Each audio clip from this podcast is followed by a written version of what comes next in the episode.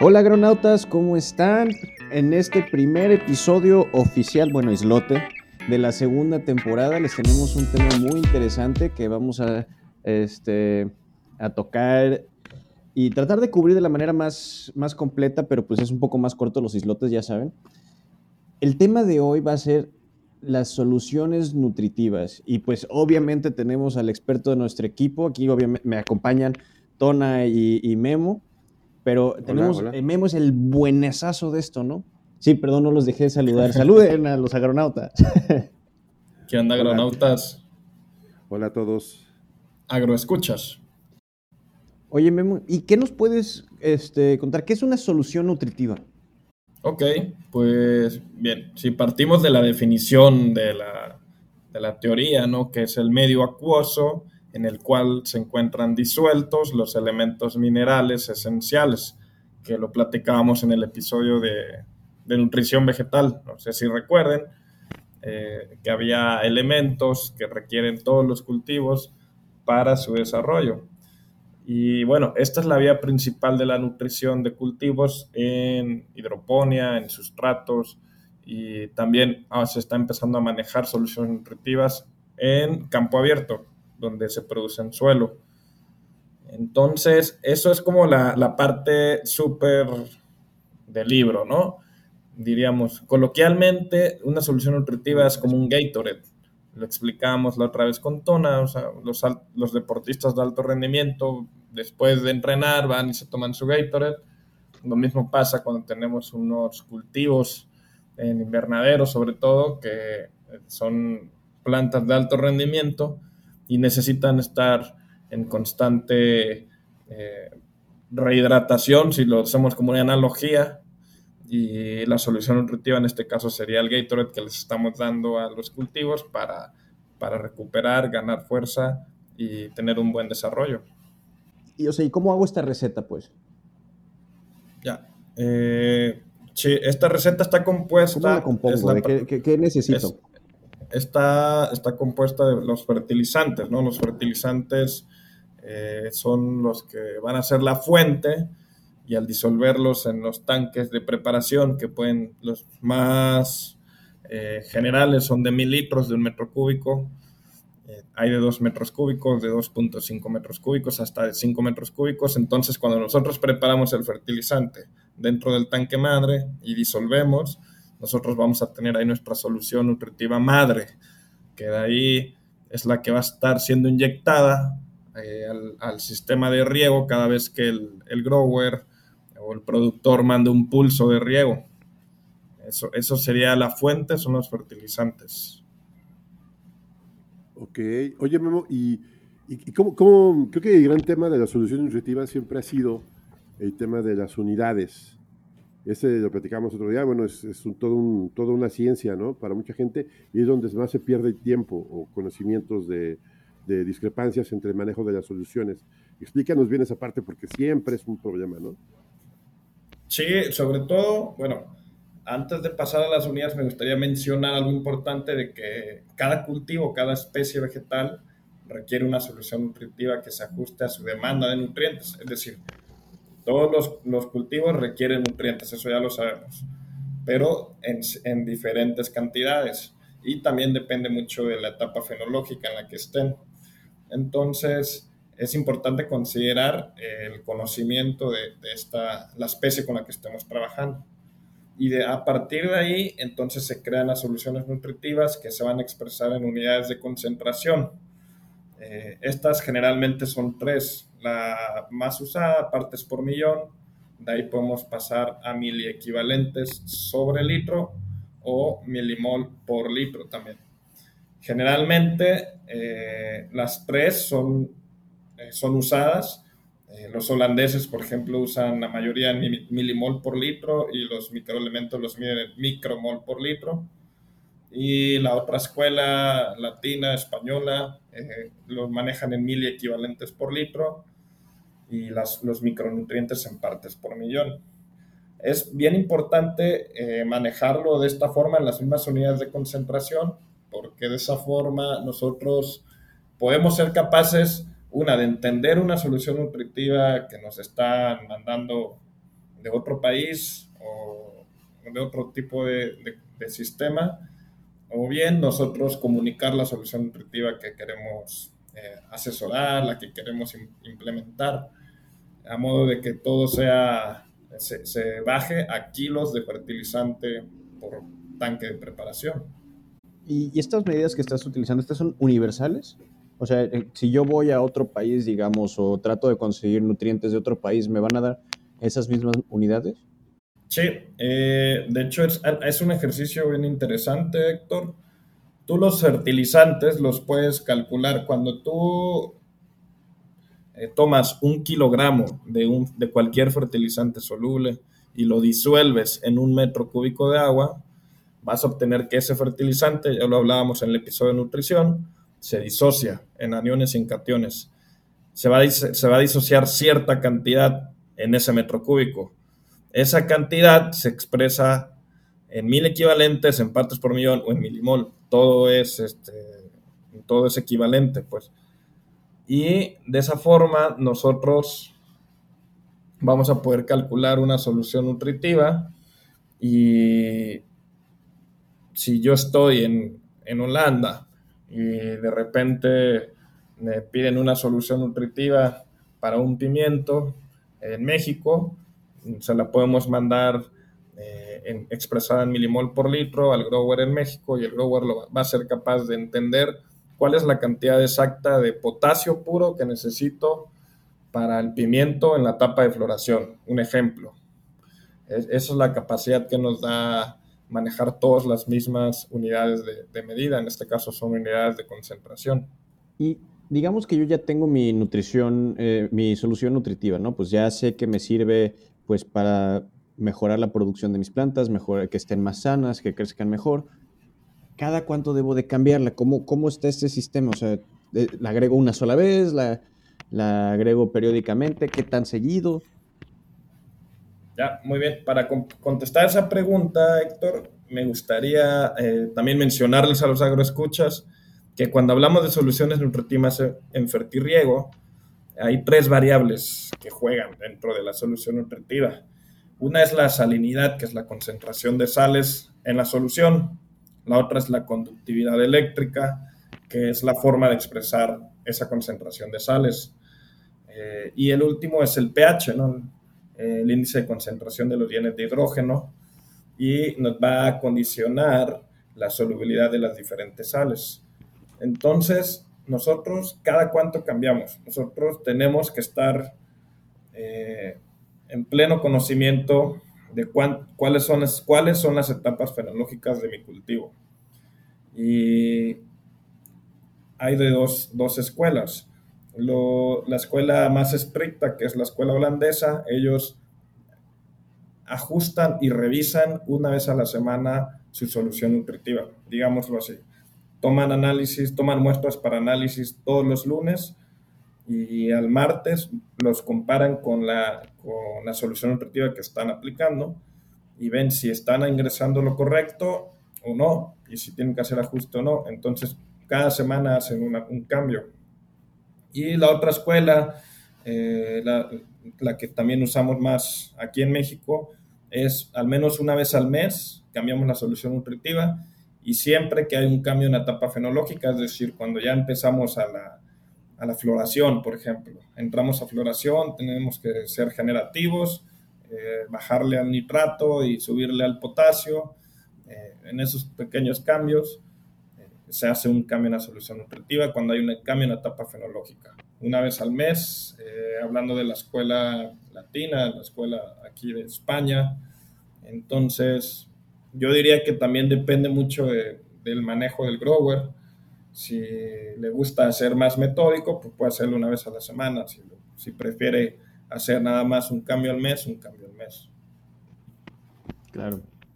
Sí, pues es un poquito como como cuando va creciendo una persona va comiendo diferentes cosas, ¿no? Y requiere diferentes cantidades de comida, ¿no? Sí, es súper, es muy buena, muy buena analogía esa, o sea, no es lo mismo lo que va a comer un bebé a lo que va a comer un niño de 6, de 12 años, conforme un adolescente, hasta un adulto, hasta una persona de, de tercera edad. Entonces, eh, así mismo ocurre con las plantas, precisamente. Sí, no, de hecho me acuerdo que traté de hacer una, una, metáfora del episodio de nutrición muy similar a esta y no salió nada, estaba hablando de caballos y gatos, no, no, no. Lo bueno es que lo, editamos. lo editamos, pensé que estaba en el episodio, dije... Bueno, el tema de... Eh, Oye, Memo, pues el tema del control de calidad. El tema de control de calidad de, de, de, de la solución nutritiva es algo que muy pocos growers hacen, ¿no? ¿Qué es lo que tenemos que ver y qué tenemos que asegurar en este caso? Y obviamente, pues lo certificamos con un análisis, ¿no? En este caso, ¿qué es lo más usual o recomendable? Claro, si partimos del control de calidad y tomamos en cuenta que nuestras fuentes son los fertilizantes y que vas, va, tenemos que controlar la calidad desde la preparación del tanque madre, una, la primera sugerencia es estar seguros que nuestra báscula esté calibrada. O sea, que si yo voy, tengo que pesar 530 gramos de ácido bórico, sean 530 gramos y no sean 600 o 500. Entonces, eh, una, que, nuestros, que nuestro sistema esté funcionando muy bien y que esté calibrado, que esté en funciones, que nuestra gente que nos apoya en sistema de riego también conozca sobre todo la importancia de, de los kilos, ¿no? O sea, de los kilos exactos, de las cantidades que tienen que ser exactas. A lo mejor les dice, ¿sabes qué? Son 23 kilos los que tienes que preparar y un bulto de fertilizante tiene 25 y por practicidad dicen, ¿sabes qué? No pasa nada, en lugar de andar pesando 23 kilos, le riego el bulto completo al tanque madre y bueno, desde ahí ya vamos mermando la calidad. Te lo cuento porque pasa muy seguido. Entonces, o incluso hay veces que el, saco dice, bueno, tiene 25 kilos el saco y tengo que preparar 100 kilos de nitrato de calcio. Entonces, yo me confío de que tengo que aventar cuatro, cuatro sacos, pero resulta que el saco, un saco pesa 25.7, el otro 24.6, hay una diferencia y, ya no llego a los 100 que quería. Entonces, el control de calidad, a lo que quiero llegar con esto, empieza desde que yo recibo el fertilizante en mi bodega como grower, desde que yo empiezo a preparar, a pesar la cantidad eh, y que todo se disuelva de manera correcta. Y ya después que tenemos la, solución madre preparada, se tiene que inyectar al sistema de riego. Bueno, ¿cómo se inyecta? Eh, lo más usado son los Venturis. Entonces, pues los Venturis tienen que inyectar 10 litros de la solución nutritiva madre por cada metro cúbico de agua eh, de riego. Entonces, eh, eso también se tiene que ir revisando en, eh, el historial de la, inyección, del sistema de inyección. Y lo segundo son los análisis, eso sí lo hacen muy frecuente todos los invernaderos, si no es que la mayoría, se toman análisis de la entrada del gotero y de la salida en varios puntos del invernadero, tienen colocan trampas y de ahí hacen una sola muestra de todas esas trampas y la mandan al laboratorio. Este análisis por lo regular hay en promedio lo hacen cada 15 días. O sea, yo sé que hay invernaderos que lo hacen una vez al mes, hay otros que lo hacen una vez cada semana. Entonces, si ponemos un promedio cada 15 días, los invernaderos mandan sus muestras y al recibir los resultados ellos comparan ¿no? con lo que tienen calculado en su planilla de solución nutritiva con lo que está ingresando, con lo que está saliendo y pueden realizar ajustes. Eh, hay sensores actualmente también que te pueden, te pueden revisar in situ cuántas partes por millón estás eh, inyectando o cuántas partes por millón están cayendo en el gotero de potasio, de nitratos, de, sodio, de calcio y, eso también es otra forma de hacerlo. Entonces, eh, esas son las que más me ha, las, las más comunes, Tona, las que más se practican. Y sí es bien importante el control de calidad porque pues es cuando, cuando a ti te, te, sirven una, te preparan una sopa en un restaurante, si ves que está muy salada, dices, híjole, me la va a comer pues porque tengo hambre, pero está muy salada. Y, o, está insípida y dices, híjole, pues le faltó sal. Entonces, lo, ideal es que la solución nutritiva siempre vaya preparada de manera correcta para que la planta y la raíz no batalle eh, con la absorción de nutrientes. Sí, y es un balance muy fino, me imagino, ¿no? Eh, hay que evitar que tenga de más y eh, que tenga de menos, que, que no quede anémica, siguiendo la metáfora de las personas, que no, no engorde, digamos, demasiado y que no quede anémica. exactamente. O sea, es el desarrollo cuando a mí me preguntan a veces en qué trabajo yo voy a hacer, como un, nutriólogo de, las personas, así poner recetas, el nutriólogo, pero de los cultivos. Sí, pues sí. Oye, Oye y, como cuánto cuesta una solución nutritiva? Ese tema creo que es muy, muy, muy importante, ¿no? Que la gente lo conozca. ¿Cuánto cuesta hacer una solución nutritiva y cuánto estás invirtiendo, ¿no? Generalmente una preparación en los invernaderos te anda costando en promedio entre 4 mil y 5 mil pesos cada preparación. Hablando de manera genérica, de tomate, pepino, pimiento, obviamente, entre más específicos seamos en el cultivo, eh, va, a variar el, el, precio, pero precio promedio por cada preparación de tanque madre son 5 mil pesos. Y si en la semana nos gastamos hasta tres tanques madre, eh, pues calcula, ¿no? Tienes 15 mil pesos por semana. ¿Cuántas semanas te dura un cultivo si es un ciclo largo? ¿Cuántas, te dura, ¿Cuántas semanas te dura un cultivo si son dos ciclos cortos en el año? Entonces, sí representa un gasto significativo para cualquier operación de hidroponía. Eh, incluso para el campo abierto, como lo mencioné al principio, también ya estamos buscando que el manejo sea con fertilización concentrada, es decir, que el agricultor eh, sepa que debe de, concentrar tanto el fertilizante para llegar a un valor determinado en el gotero, a la salida del gotero.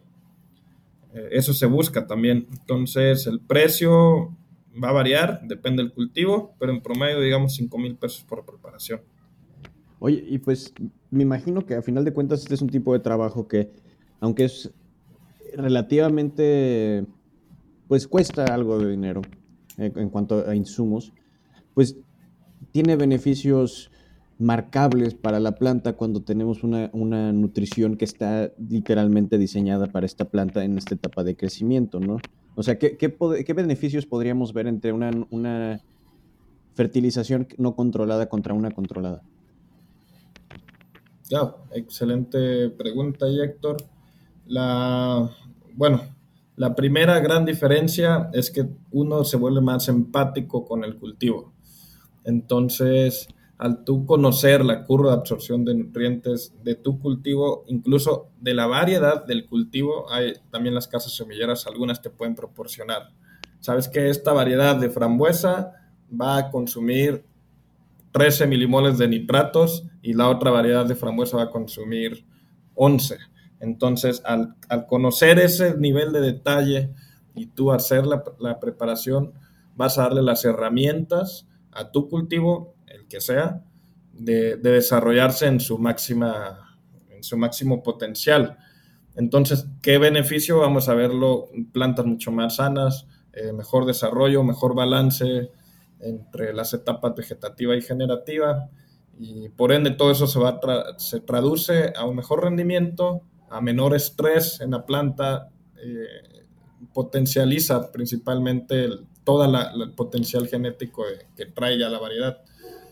Y cuando tenemos una fertilización, digámoslo así, estándar o de manera generalizada, que a lo mejor nos dice un compañero, bueno, pues yo usé esta receta, eh, me funcionó, pero tal vez las condiciones del agua de riego eran muy diferentes en cuanto al pH, en cuanto a la conductividad del agua, y la queremos replicar en otro invernadero eh, con otras condiciones de agua, los resultados no van a ser los mismos.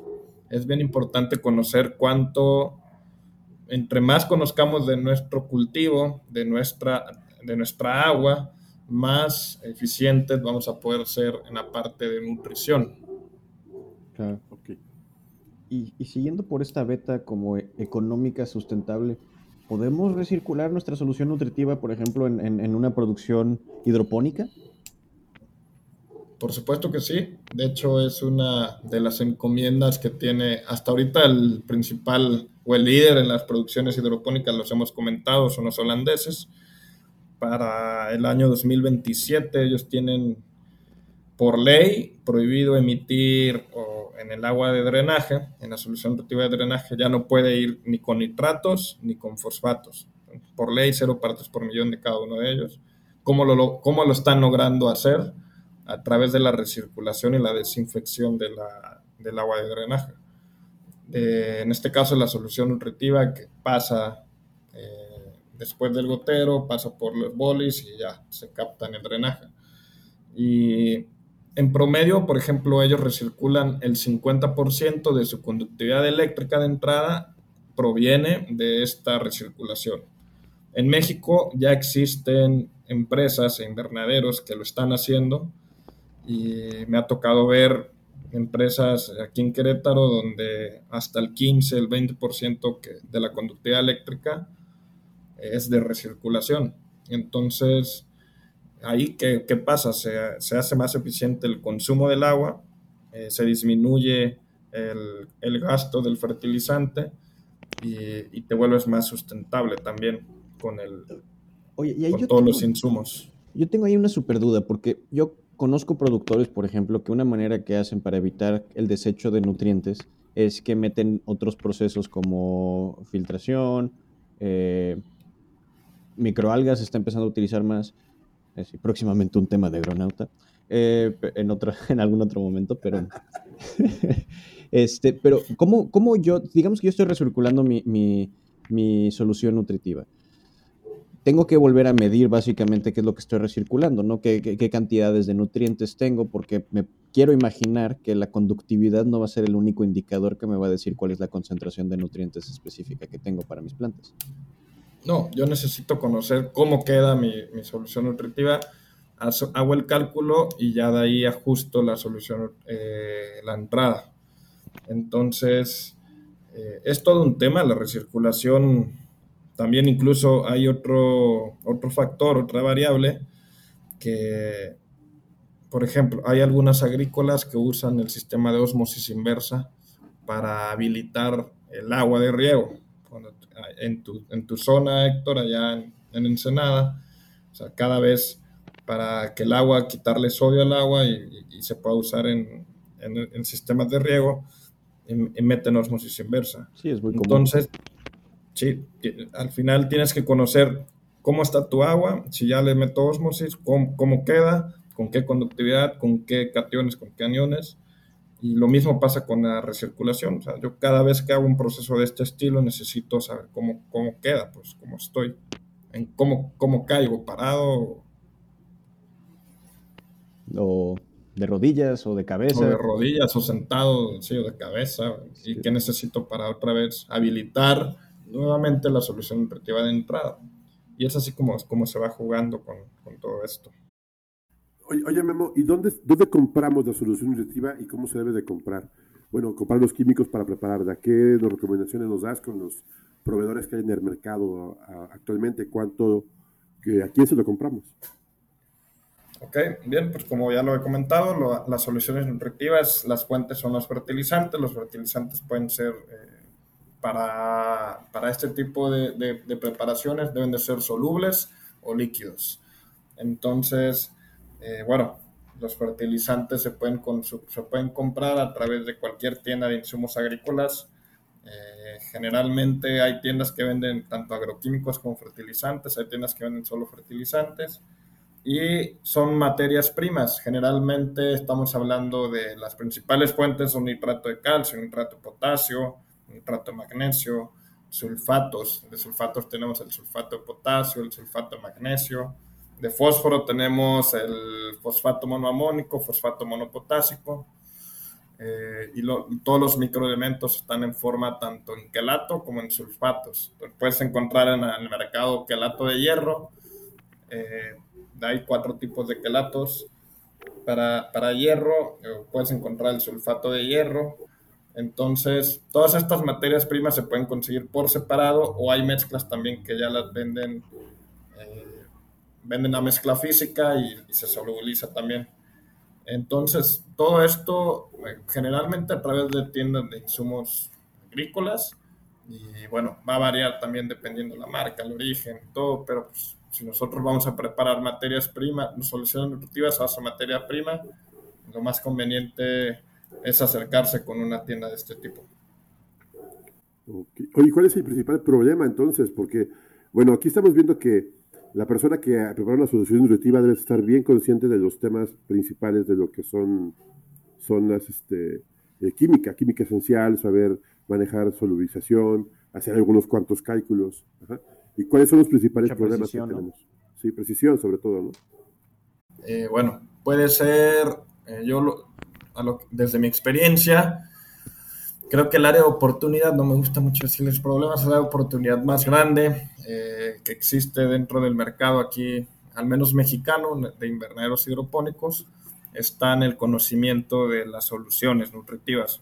Nosotros estamos acostumbrados a preparar kilos de fertilizante y las famosas recetas son eh, en el tanque A van a ir 120 kilos de nitrato de calcio, eh, van a ir 2 kilos de, sulfato ferro, perdón, de, fierro quelatado. El sulfato no se puede combinar con, el calcio porque se precipita. Eh, y en el tanque B se, hacen las famosas recetas, ¿no? Con, con, los kilos.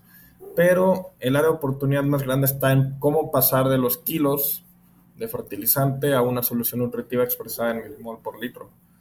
Ahí es donde la mayoría de los técnicos o, los ingenieros, a veces, pues no todos, sí ponen atención a algunos, pero la mayoría se queda hasta ahí, hasta kilos, ¿no? Y dices, oye, pues yo, ¿cómo sé cuál es mi solución nutritiva? Entonces, el área de oportunidad más grande es en, entender cuál es mi solución, cómo la voy ajustando, cómo la voy cambiando, porque sí, cada que yo ajusto la solución nutritiva, ajusto la cantidad de kilos a preparar. Eso es, eso es correlacionado. Pero eh, esa es una. Otro problema práctico que estamos viviendo actualmente es, por ejemplo, la escasez de materias primas. No sé, hay escasez de, de roca fosfórica, que es la materia prima para hacer MKP y MAP y entonces no hay suficiente fosfato monopotásico en el mercado o, suben demasiado los precios de las materias primas, entonces aumenta, si te decía 5 mil pesos te cuesta una preparación, te puede llegar a costar ahorita hasta 6 mil, 6 mil 500, 7 mil pesos por el aumento de los precios.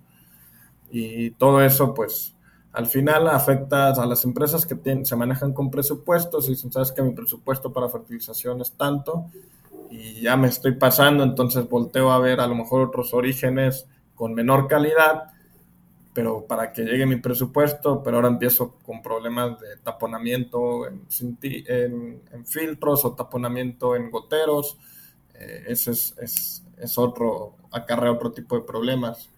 Pero eh, en general eso es, es, lo que pasaría, el control de calidad es, eh, es aceptable, yo diría es aceptable, se puede mejorar y puede ser también un área de oportunidad en cuanto a la solución nutritiva.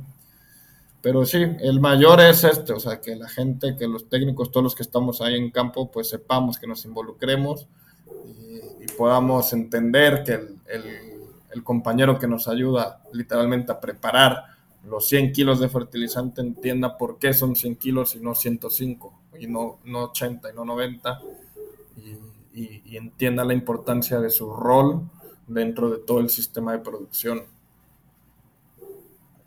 Claro, ¿no? Cómo afecta nuestro cultivo, porque debemos de mantener ciertos límites.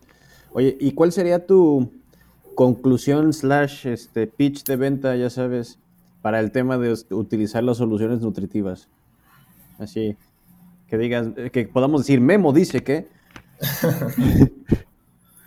Bien, pues al igual que lo platicábamos en la introducción, las soluciones nutritivas eh, son el, el Gatorade que va a ayudar al atleta de alto rendimiento a, ser mejor, ¿no? a rendir mejor. Por lo tanto, necesitamos que nuestros cultivos de alto rendimiento tengan siempre una solución bien balanceada que les sume y que no les, que les, no les cause un estrés eh, fisiológico y que también les ayude a expresar su máximo rendimiento, su máximo potencial genético. Por eso es un trabajo en equipo, porque eh, la casa semillera nos pasa el, eh, la curva de extracción de nutrientes y entonces el de los fertilizantes dice, ah, ya sé cuánto necesita esta variedad y pues acá está la, la receta, la solución nutritiva. Y bien, eso en, en general, en, mi conclusión, yo diría que la importancia de conocer las soluciones nutritivas eh, está y existe una necesidad actualmente en el mercado mexicano de asesoría, de, de transmitir este conocimiento que son puras matemáticas y química aplicada para que todos los que estamos en este mundo del agro, en este mundo de los invernaderos, de la hidroponía, de las soluciones, eh, podamos ser cada vez más eficientes y mejores en nuestro trabajo. Pues yo creo que con esto nos queda muy claro el tema de que las soluciones intuitivas no son, no son un juego, son algo muy complejo que tenemos que, que tomar muy en cuenta y sería uno de los grandes secretos para tener una buena producción agrícola. Y pues me parece excelente. Yo tengo aquí mi cuaderno con notas ya de todo lo que me dijiste. Sí, y, cualquier cosa que tengan los, los agroescuchas, que, que nos den una, un, un, toque o una llamadita para que... que o que pasen las notas agroescuchas. Las notas, sí, yo creo que sí. Y, y, la verdad, muchas gracias, Memo, por esta parte. Eso sería sí. por, mi, por mi parte. ¿vale? Y, y gracias por oficialmente abrir la segunda temporada, Memo. Eso. Y con eso le damos terminado este primer islote slash episodio de la segunda temporada. Ya casi somos 2.000 agroescuchas y ya tenemos cerca de las 3.000 reproducciones. Ya saben dónde encontrarnos, ya saben las redes sociales. Síganos en Instagram, en, en, en Facebook, en LinkedIn. Gracias, agroescuchas, y nos vemos en el siguiente episodio. Adiós. Adiós.